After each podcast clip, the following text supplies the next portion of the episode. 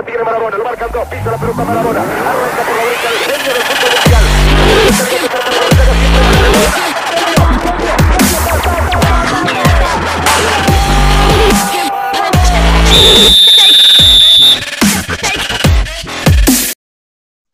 Olá a todos, bem-vindos a mais um Marketing do Futebol. Eu sou Rui Tavares e tenho como convidado uh, Bernardo uh, Mota, diretor de, de marketing do Futebol Clube Alverca, o maior do Ribatejo. Obrigado, Bernardo, pelo, por ter aceito, aceitado o convite e cá estamos para uma conversa. Vou fazer uma pequena introdução no sentido de saber, saberem quem é o Bernardo o Bernardo é licenciado em Administração Desportiva, é certificado pela Federação Portuguesa de Futebol e pela Confederação Brasileira de Futebol, eh, Gestão do Futebol. Começou como analista e gestão de sócio de futebol e de marketing eh, no Cruzeiro, em 2003, onde, onde esteve até 2018. Passou também por outros cargos, já nos vai explicar foi também gestor de sócio torcedor do marketing eh, durante nove meses no Clube de Regatas do Vasco da Gama e desde o início de 2019 está como diretor de marketing de Futebol Clube Alverca. Bernardo, mais uma vez muito obrigado e acho que vamos mesmo começar pelo início, 2003, Cruzeiro. Então, obrigado você, Rui, pela, pelo convite aí. Estamos sempre batendo um papo aí nas redes sociais e bacana conversar aqui hoje com toda essa malta aí. Malta. É, então, foi no Cruzeiro em 2003 que eu comecei a minha carreira dentro do marketing esportivo, né? Eu havia feito, como você falou, um curso é, de administração desportiva lá no Brasil e mais ou menos no meio desse curso aí apareceu a possibilidade de eu fazer aí é, um estágio inicialmente lá no Cruzeiro Esporte Clube. Acabou que eu fiquei lá por dois anos e depois eu saí, voltei e fiquei por mais dez anos. Então, de Cruzeiro foram 12 anos no total, sempre no departamento de marketing. E no início, e... quando chegou, criaram o departamento, no início, em 2003. Foi, foi. O Cruzeiro naquela época ainda não tinha formalmente formado o departamento de marketing, né? O Cruzeiro tinha uma parceria com uma empresa é, que, vamos colocar assim, é, que colocava dinheiro no clube naquela época e existia um marketing dessa empresa que atendia ao Cruzeiro. O próprio clube não tinha o seu próprio departamento. E com essa parceria que foi desfeita, o clube precisou de montar o seu departamento de marketing. Eu fiz parte da primeira equipe de marketing do Cruzeiro Esporte Clube. Então a gente é, literalmente é, sentamos lá na mesa 15, 18 pessoas naquele primeiro dia e é, ouvimos lá do, do, do, diretor responsável na época o que, que nós vamos fazer. E aí começou ali um, um brainstorm imenso de ideias e ao longo desse, desses anos todos, né, até hoje, é, coisas que foram ditas lá naquela primeira reunião são aplicadas ou são é, reinventadas ou são continuadas, como é o exemplo até do, do mascote do clube, que não existia naquela altura, uhum. e hoje tem aí, acho salvo engano, tem 18 anos de idade. Ok. E quais foram as maiores dificuldades sentidas nessa altura? Ah, ali era, como era tudo muito inicial, né? Era um grupo de pessoas muito jovens, né? Eu tinha ali meus 22 anos de idade, mais ou menos todo mundo tinha essa idade. Então, assim, e como parte positiva era a, a, a disponibilidade, a vontade, a garra que todo mundo tinha. Mas pesando contra um pouquinho da falta de experiência, né? Tanto é. em lidar com esse público que é o adepto, o torcedor, o sócio, como também é, de entender que o marketing dentro do futebol ele tem determinadas nuances aí que fazem ele se diferir bastante do marketing, vamos colocar assim, de uma empresa comum, né? A gente tem que ter um tato muito maior, tem que ter um feeling, uma sensibilidade um pouco mais apurados para a gente não, é, como a gente diz no Brasil, não dar tiro no pé, né? Então, é, acho que faltou experiência, mas é aquilo. Também não, não tem como é, é, é todo mundo ali chegar com uma grande experiência, já que estava tudo sendo montado, era um início de um projeto. É. Então a gente tinha uma cabeça liderando essas pessoas, mas assim, é, é, eu acredito que essa tenha sido um pouco mais hora mais de dificuldade, porque todos nós ali torcíamos para aquele clube naquele momento, então todo mundo estava muito afim de fazer acontecer e, e enfim, é, acredito que tenha sido mais ou menos por aí. É. E claro, e é, e é, como em quase tudo, é um pouco como tentativa erro que se vai aperfeiçoando Exato. e vão chegando, por exemplo, a 2017, que com uma campanha chegam a ganhar um prémio no Festival de Cannes, que foi com é, a campanha Vamos Mudar os Números. É, isso aí foi bem legal participar. É, foi um envolvimento do clube muito grande, inclusive ontem foi o Dia Internacional das Mulheres, completou aí ontem é, quatro anos essa ação, né? E foi bem legal, porque assim, a gente assim, colocar um número é, diferente nas camisolas assim dos atletas era algo mais ou menos natural. Às vezes colocar o nome da mãe ao invés do atleta no Dia das Mães, o nome do pai ao invés do nome do atleta nas costas, era algo já, é, é, vamos dizer assim, natural, que já ocorria. Às vezes, Dia das Crianças, colocava o nome dos filhos.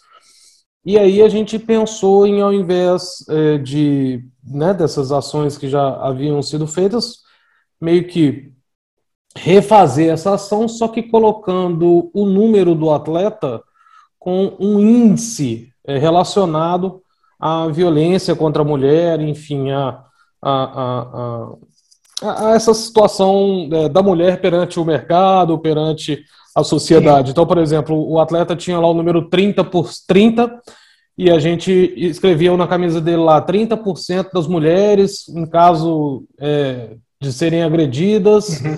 é, vão ao, ao a, a fazer uma denúncia, ou seja, um número muito é. baixo, né? O goleiro lá, 1%, 1% das mulheres é, ganham iguais aos homens, enfim, é, os números aqui eu estou sendo, estou dando Exato. exemplos, mas era mais ou menos essa linha, né? E, e sempre o número do atleta significava um percentual Sim, é, importante eu, da mulher perante o contexto brasileiro. eu, eu, estive a ver, estive a ver a, a, campanha, foi no jogo da taça com o Moruci, e tenho aqui os exemplos, por exemplo, uh, tem uh, com o número 10, com o jogador da camisola número 10, tinha 3 em cada 10 uh, já foram beijadas à força.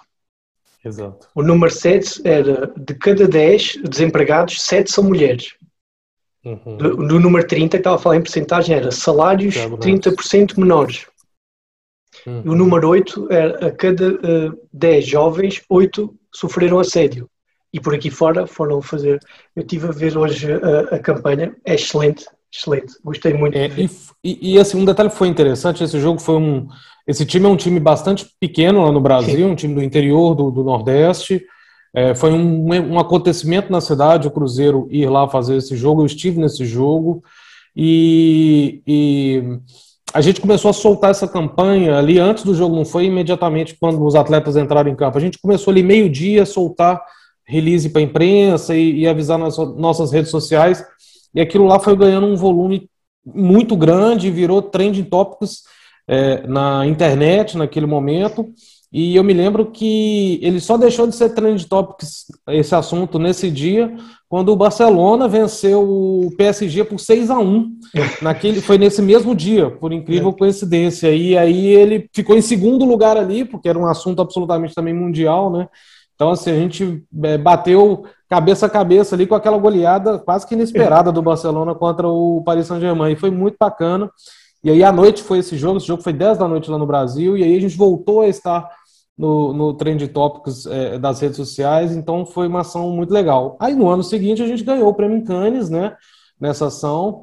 É, que eu tenha conhecimento, só mais um clube brasileiro, o Sport Recife, ganhou esse prêmio é, em relação a uma campanha que eles fizeram de adoção de crianças é, pré-adolescentes. Então, assim, é algo muito raro no, no futebol brasileiro conseguir isso. Isso é, foi muito bacana ter participado. E parabéns, já agora, de, de, por esse prémio. Um, o, o, Mundial de, de, futebol foi em 2014 sentiu que, que, houve ali alguma evolução no, no marketing, depois praticado? Os, os, clubes foram, foram beber dali, foram buscar ali alguma, alguma aprendizagem? Só, só complementando aí sobre o prêmio, quem ganhou foi o departamento de marketing, foi o Cruzeiro Esporte Clube, né? Não foi eu, não, eu participei. Claro mas sim, eu estou a dar os parabéns ao Bernardo, é. porque pertencia ao, ao, ao departamento. Exato. Eu sei que não é só uma pessoa que é. Faz, Sobre 2014 foi muito legal porque assim, o Brasil vivia um momento de estádios muito velhos, né? Os estádios no Brasil ali, em sua maioria, eram construídos ali, tinham data de construção dos anos 50, 60, no máximo 70. Então uhum. nós tínhamos ali estádios de 30, 40, 50 anos de idade. Então essa reformulação dos estádios, por mais que nós brasileiros saibamos que houve muita coisa errada no meio desse caminho aí, mas o produto final, o estádio novo, ficou sim é, para vários clubes brasileiros, um deles o Cruzeiro, que eu estava lá em Belo Horizonte, o Mineirão, do famoso 7 a 1 da Alemanha no Brasil, foi lá. É, foi muito bom. Então, assim, os clubes ganharam uma possibilidade de terem grandes estádios, é, bem organizados, é, com possibilidades novas de receita, por exemplo, no Mineirão lá a gente ganhou um espaço imenso do lado externo para fazer eventos, aquele pré-jogo, né, com rolotes, enfim, com é, shows, bandas do lado de fora. Então, assim, isso foi bem legal. E algumas atividades também que não existiam antes e passou a existir depois da Copa foi muita interatividade com o, o telão, o, o, ecrã do estádio, que antes não existia isso no Brasil e, e, e a gente passou a utilizar bastante.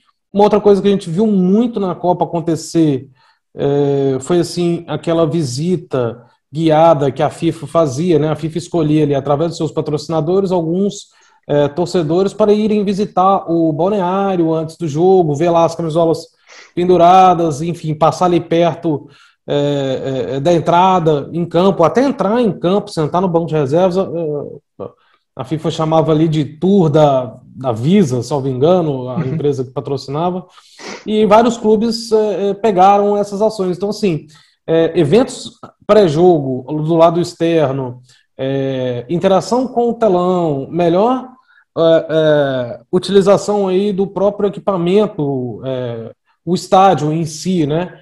Eu acredito, e essas ações que foram feitas aí, ações de intervalo também, é uma outra coisa que a FIFA fez bastante e o, e o brasileiro aprendeu, absorveu muito aquilo, então acho que foi bem positivo aí. Estou excluindo completamente a parte aí de, de como foi usado o dinheiro no Brasil. Não, sim, isso, isso ficará para outros, para outros intervenientes que não nós, Exato. para terem essa, essa conversa.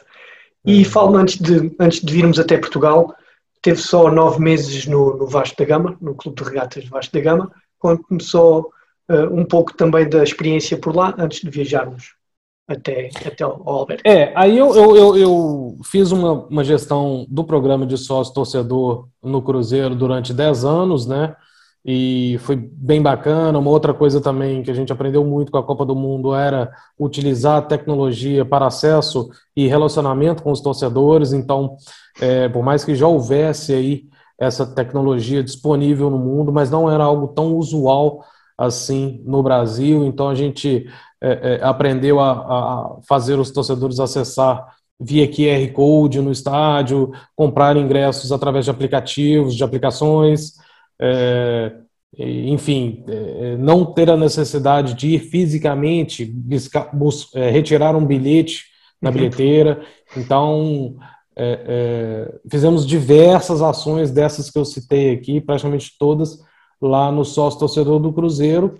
E aí isso chamou a atenção aí do, do Vasco da Gama e aí eles me convidaram para eu é, é, fazer parte da equipe do Vasco. O Vasco é um time uma equipe imensa no Brasil, deve ter mais ou menos cerca de 15 milhões de torcedores, né? Comparando com o Cruzeiro, o Cruzeiro tinha cerca de 8 ou 9 milhões de torcedores, então o Vasco tem uma equipe, uma, uma torcida muito nacional, né? O Cruzeiro tinha uma torcida ali muito centralizada naquele local onde ele se encontrava, e o Vasco não, o Vasco já tinha uma capilaridade muito maior de torcedores espalhados pelo Brasil. Então o Vasco tem hoje ainda, né? Claro, torcedores em Manaus, no Nordeste, em Brasília, né, no Espírito Santo, enfim, diversos estados brasileiros, e para mim foi uma experiência fantástica, né? O Vasco, um, um time muito grande, mas que tem vindo aí de momentos difíceis aí nos últimos 15 ou 20 anos,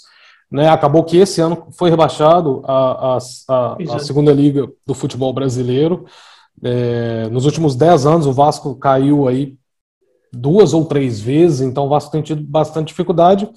E aí aconteceu esse convite numa virada de diretoria que houve lá no Vasco da Gama, e aí eu fiquei por nove, dez meses, mas aí aconteceu esse convite aqui em Portugal, e aí eu é, até brinquei com a turma lá que eu peguei a caravela vascaína e atravessei o, o, oceano. Exato. E depois, Bernardo, estando... Um... Uma das pessoas que trabalham lá no marketing do Vasco hoje. Sim. Bernardo, estando... estando um esteve num, num clube com, com 15, 15 milhões de, de, de, adeptos e vem agora para, veio na altura para Portugal para um clube com uma dimensão muito menor, qual foi o, o, o impacto que, que, que, teve em você quando, quando chegou cá? É, assim, o, o desafio aqui Enorme. era tão, tão grande ou até maior do que no Cruzeiro no Vasco. Né? No Cruzeiro, é, assim, era minha cidade, era meu clube, é, é, minha família toda e meus amigos, enfim, eu já tinha ali é, um termômetro do que, que dava ou não dava para fazer, eu escutava na mesa do restaurante, as pessoas sugerindo coisas, enfim, era um, né, era, vamos dizer assim, mais o, o quintal da minha casa. No Vasco, para mim, foi essa, essa experiência de ter uma torcida muito nacional. E aí eu chego aqui completamente diferente disso, né? Um clube que é, esteve já no passado na Primeira Liga e também esteve mais recentemente no passado na última das ligas distritais e veio subindo. Quando eu chego aqui, ele está no Campeonato de Portugal, que é a terceira terceiro escalão aqui do futebol. É, o maior desafio que eu percebi aqui no Alverca foi de é, reconectar a cidade ao clube e o clube à cidade. Me pareceu muito que o clube havia esquecido a cidade e a cidade havia esquecido o clube, e, e não estou colocando peso aí nessa uhum. comparação, não. Eu percebi que os dois eram muito desconectados, né? Então, é, o maior desafio era esse: era como trazer essa cidade para dentro do nosso estádio, como conectar essas pessoas com as nossas redes sociais, como, enfim, atrair a atenção das pessoas que estão ao nosso redor. Afinal de contas, apesar da proximidade aqui de Lisboa, nós estamos aqui a 15, 20 quilômetros de Lisboa, nós temos uma cidade aqui de 30 mil habitantes. Então, é, é, por mais que a gente dispute aí, um, entre aspas, com o Sporting e Benfica, principalmente aqui pela proximidade, mas eu entendo que é até um pouco tradicional dos portugueses terem aí o seu time grande, enfim, e muitos deles ainda gostarem do, da equipa da cidade. Então, foi esse o desafio. E é, é, é a gente entendeu que, Sim. poxa, é, é, tentando reaproximar aí, fazendo uma rede social mais humana, fazendo eventos dentro dos estádios, poxa, levando atletas para visitar crianças em, em escolas. Então, assim, é, é, a, a, facilidade que eu tive aqui é de já ter feito tudo isso é, num passado até recente. E a dificuldade disso era até medir os resultados, enfim. Eu chego aqui, eu não tenho muita ferramenta para analisar, né? No, no, no, Brasil eu tinha lá, poxa, com dois, três cliques eu sabia ali diversas informações para a gente tomar decisões. E aqui muitas vezes o termômetro era o olho, né? Deixa eu olhar aqui para a bancada, deixa eu entender quantas pessoas tem aqui, é, enfim. E aos poucos eu vou incrementando e a gente vai implementando uhum. mais ações. É, eu gosto. Pode, pode falar. Quando, quando, surge, quando surge o convite, como é, como é que você começa a pesquisar o nosso futebol? Como é que começa a pesquisar o, o modo de funcionar um, aqui em Portugal, a nível de marketing, a nível da comunicação? Eu sei que se fez sócio de alguns clubes para, para perceber um pouco do, do funcionamento como, como é, foi eu, a sua estratégia, a sua estratégia para conhecer? Eu recebi o convite no dia do Natal até, é, foi um, um, baita presente para mim no dia. e, e aí já em janeiro eu já vim, mas aí eu já iniciei a busca pelo Google, né? Realmente eu não conhecia o Futebol Clube de Alverca e, e a cidade. o futebol português, ao fim e ao cabo, também, não é? Exato. O futebol português eu, eu, eu conheço. O Benfica é um grande case de sucesso é, quando se fala em sócio, né? Até mesmo o Sporting e o Porto também, mas o Benfica ele é muito observado pelos clubes brasileiros, foi muito observado na última década. Então eu, eu sempre acompanhei e, e sempre tem muitos jogadores brasileiros aqui. A gente sempre tem bastante notícia dos três grandes, né? Realmente dos outros times é, é, é muito pouca coisa. Mas aí eu, eu, eu, eu, faço essa busca inicial através da internet e aí meio que minha primeira atividade aqui é, é, é sentir. É ir ao estádio, é ao centro de formação, é conversar com as pessoas, é perguntar nos cafés o que, é que elas pensam, o que, é que elas acham. E a partir disso a gente ir tomando decisões como essas aí que eu falei, de tentar reaproximar. Essa percepção para mim foi muito clara é, desse distanciamento que havia. Eu já uhum. vejo que hoje, dois anos depois aqui, eu percebo que já há uma proximidade maior e um interesse maior é, da mídia em relação ao Alverca, dado esse projeto que a gente é, implementou aqui. Né? E depois, quando começa a ter algum resultado, quando começa a fazer o, o seu trabalho, começa a sentir alguns números positivos, vem a pandemia. E é, aí complica gente, tudo outra vez. É, a gente, por exemplo, logo antes da pandemia, a gente tinha feito algumas três ou quatro vezes um parque de diversões dentro do estádio do Alverca, onde os pais levavam ali gratuitamente seus filhos. Então era uma opção de lazer dentro da nossa cidade, né? Uma cidade que tem muita característica de ser uma cidade dormitório, né? Onde as pessoas trabalham em Lisboa ou proximamente e dormem aqui, não são efetivamente aqui da cidade. Então, é, quando a gente estava engrenando bastante evento com o parque, estava é, bem legal assim a aproximação nossa. Dava para notar que cada vez mais crianças iam. É, foi até engraçado assim às vezes as crianças reconheciam me reconheciam pelo nome no estádio. Olha o tio que foi lá no colégio. Aí então assim eu já tava o tiozão assim das crianças que eu levava sempre os atletas né? Mas enfim é, aí veio essa pandemia. Infelizmente a gente estava num bom momento. Ó pra você ter uma ideia quando eu cheguei aqui dois números. A gente tinha ali uma média de 300 torcedores e quando fechou a pandemia a gente estava levando 800 já, chegou a levar mil contra, pouco até mais de mil contra o Vila Franquense, inclusive. E o outro é que a gente tinha um Instagram lá de 800 pessoas e hoje tem de 14 mil pessoas. Então, se você pensar que a cidade tem 30 mil pessoas, praticamente metade da cidade, vamos dizer, né? Só para fim de comparação, está é, tá dentro ali do nosso universo de comunicação. Então, são números que levam a crer que a gente teve efetivamente é, um crescimento bem legal. E se reparar também, veio aí, é, nesse meio tempo, o Canal 11, né, o Canal 11 uhum, deu uma visibilidade muito grande ao Campeonato de Portugal, e, da, e, duas coisas que eles falaram quando eles foram lançar o Canal 11 era que eles transmitiriam jogos dos times que tivessem as melhores estruturas para filmagem, e o Alverca tem, né, um estádio aí para 8 mil pessoas, que é muito bacana, e eles, eles é, também transmitiriam os jogos dos times que tivessem mais acima na tabela. Então foi uma, duas coisas que ocorreram com o Alverca durante esse período. O Alverca teve lutando aí é, pelas é, vagas mais de cima e tem a estrutura é, é, de, em nível de estádio para que as transmissões fossem feitas de forma adequada para o adepto que estivesse em casa. Então a gente teve várias transmissões do Canal 11, isso potencializou muito.